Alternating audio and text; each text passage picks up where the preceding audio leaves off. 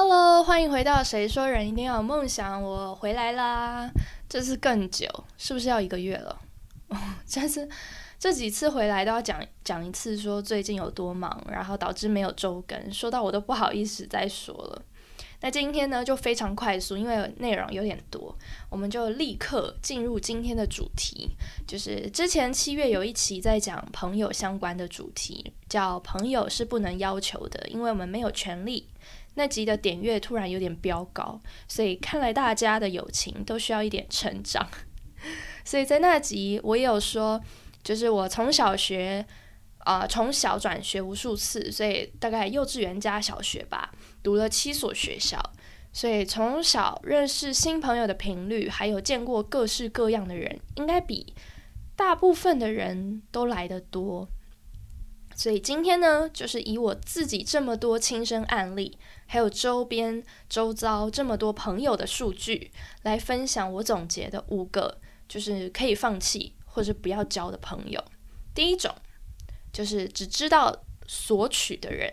这个是我自己的亲身经历啊，就是我我曾经啊是一个不太会拒绝别人的人，我现在也还没有到很会，但我以前是完全就是人，尤其朋友，就是身为朋友，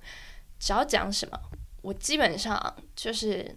都可以做到，就是都会帮助这样子。那我在国中的时候就碰上一个会一直索取的朋友，就是他每天都会有新花样要我帮忙，然后要我陪他去哪里，甚至有好几个月的每一周的假日都会让我陪他去哪里买东西啊，或者是逛街。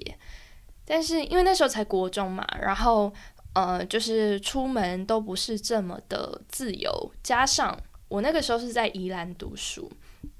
所以基本上就是要出门都一定是得啊询问父母，经过父母的同意，然后父母开车或者是骑车带我们出门。身为宜兰的孩子，应该。就是都会有相同或相似的经历，就是假日如果要出门的话，真的，尤其如果你家又住在比较偏偏远一点的话，真的没有父母在是不可能的。所以那时候呢，我就回家就询问我爸妈，然后他们有时候就是会可能觉得说我太常出门，或者是觉得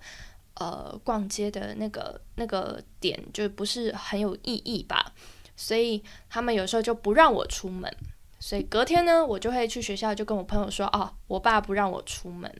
我已经跟他说了，但他就是他就是不想载我这样子。”然后结果我朋友居然还会就不放弃哦，他会一直叫我回家跟我爸撒娇，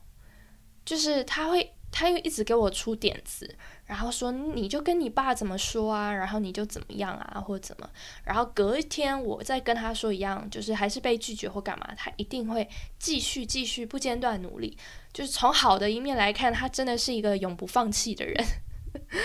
但是从比较负面的角度来看，就是他真的蛮逼人的。因为呃，其实我不是一个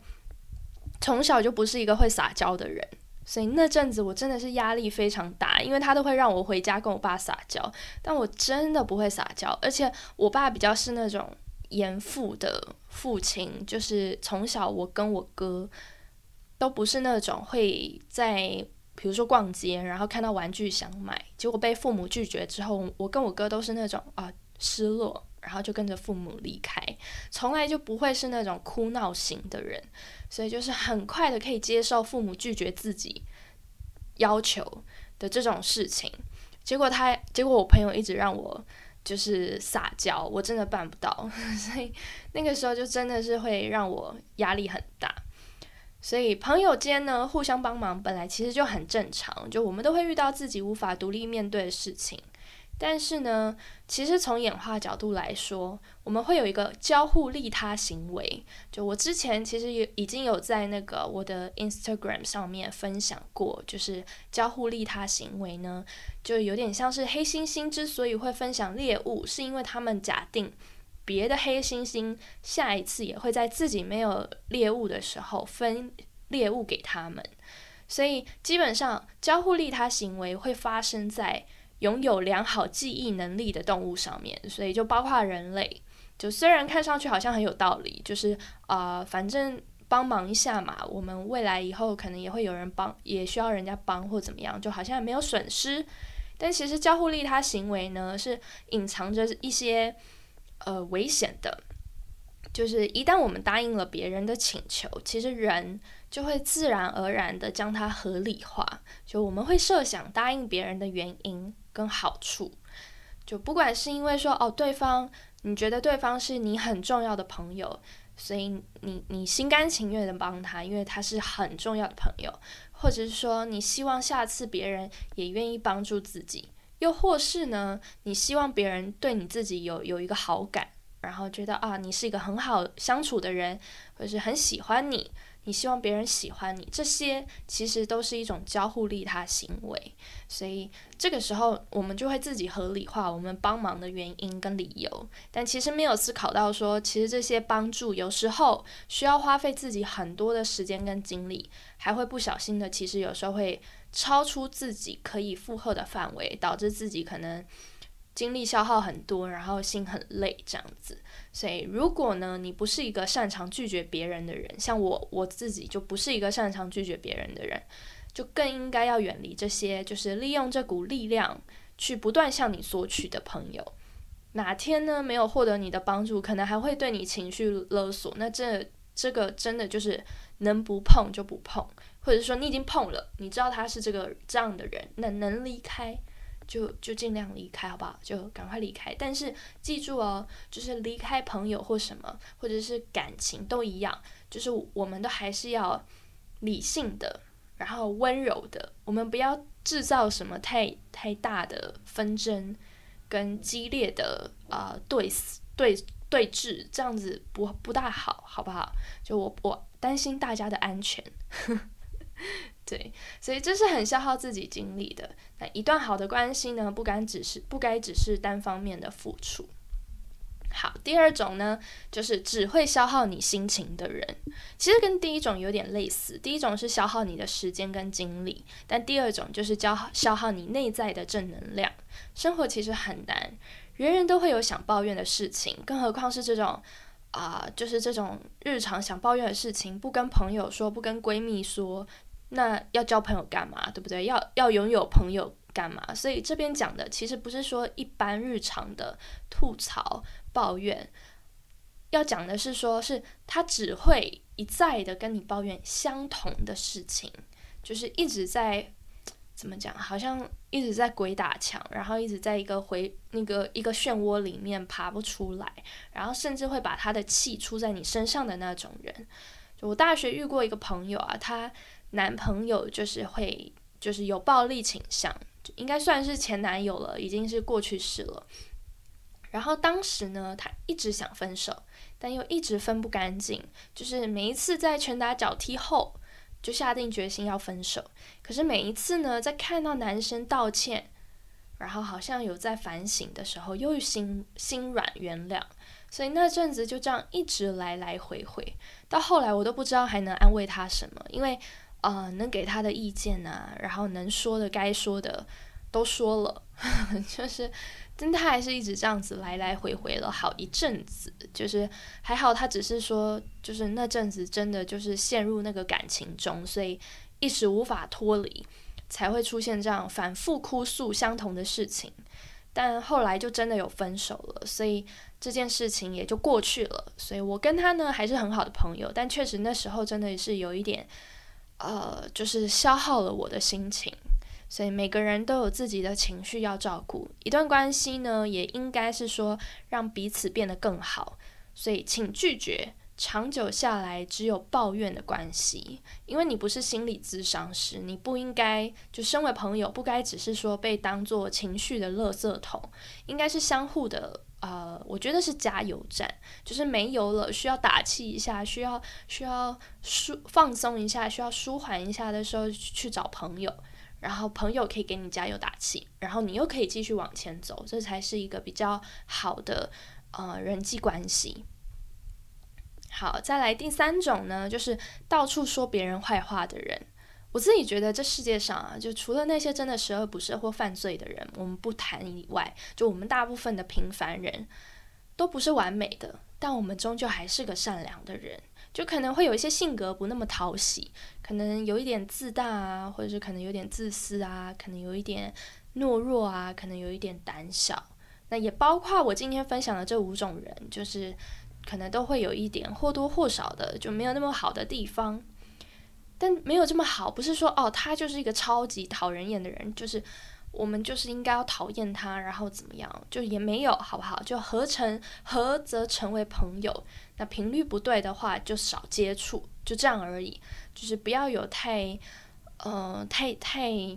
强烈的这种讨厌别人的一个心情跟状态。所以如果有那种很喜欢到处说别人的不是。或甚至还会在说别人不是的时候加油添醋的人，请你远离。就是当然，前提是你自己也不喜欢。我在这边只是做一个就是建议跟参考，就是请你远远离这种人。为什么呢？因为你不会知道在其他没有你的场合里，自己在那个人嘴里会不会变成另外一种人。好，第四种，喜欢操弄心理的人。就我不是说学心理的人或喜欢心理学的人都不要接近哦，这完全没有关系，好不好？就是心理学有一个词叫做煤气灯效应，它是起源于一部电影，就这个词这个名字名字名称，那它其实就是在讲说，呃，就是一个人不断的去让另外一个人对自己失去自信，或者失去一些。呃，可能甚至是自理能力都有可能，就是让自己觉得自己很没有价值，然后必须要依附在别人身边。其实最常听到的是在恋爱关系中，不知道大家有没有曾经有听过，就是类似的经呃故事或者是新闻的报道，就是很常会出现在恋爱关系中。它有点像是这叫什么啊？情绪勒索嘛，就是他会不断的轻描淡写，或者是否认你的价值，然后让你渐渐的认为自己是没有用的，然后是弱小的，或者是是，嗯，就是各方面都不优秀，他比较优秀，对方比较优秀，然后你必须要呃依附在他身边，他会给你价值，他会让你活得更有意义。有些人就会这样哦。就是会不断的，就是我我记得我之前好像有看过一个新闻还是什么，就是他会让呃他会跟女生说，就可能男生就跟女生说哦，就是你真的长得还好，你你没有很漂亮，可是你在我眼中就是世界上最漂亮的那个人，我看得到你闪闪发光的地方在哪里，懂吗？就类似这种，就是他先贬低你。然后他再用他的角度去去赞美你，然后让你觉得你必须要在他身边，你才可以发挥你最大的价值，类似这样子。所以生活中就是会有一些，就是就会有一些这种人，会用操纵心理的方式来达到自己的目的。可能欺骗感情，或者是利用恻隐之心或操控他人做一些自己不想做的事情，所以这样的人呢，他算是在情绪绑架。不要说做朋友了，我觉得就世界上遇到这样的人，能不接触就尽量别接触，因为除非你是一个超级有自信心的人，你非常啊，就是非常爱自己，非常满意自己，你觉得你是不是会被跑偏的人？那可能你可以稍微的在朋友或者是工作中接触这样的人，你还不被影响。但是真的是能能不接触，尽量别接触。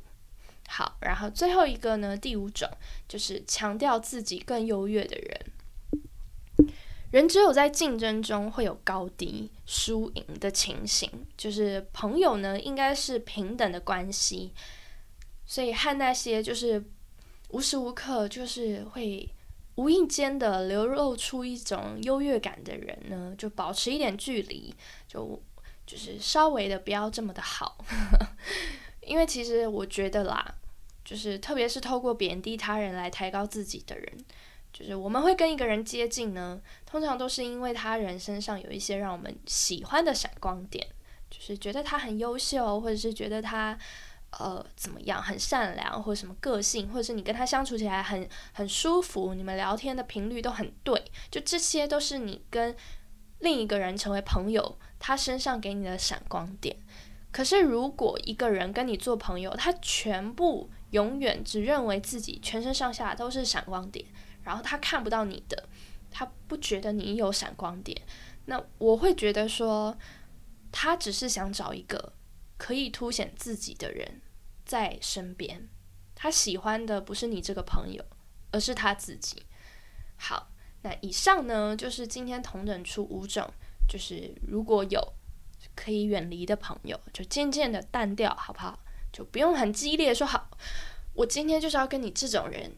切八段，好幼稚哦，用切八段，对，就是我们就淡淡的啊，渐渐淡淡的，就是远离这些人。所以，呃，下次有机会的话，我再同整，就是如何成为一个。他人不可多得的好友，因为毕竟人跟人是互相的嘛，我们不能说，嗯，很挑剔，就是跟自己相处的人要怎么样怎么样，结果自己也是那种很讨人厌的人，所以要有好的人际关系，也要从自己做起，之后再来做一集，我答应了就会做。至于何时嘛，就是没办法画押时间，我怕我会直接跳票，所以就是我我尽量好不好？就是快一点生出来，不要让大家等太久。那今天的内容呢，就在这边告一个段落喽。如果喜欢这类关于人际关系探讨或是心灵成长相关的内容，欢迎订阅。谁说人一定要有梦想？我们就下次空中再见喽，拜拜。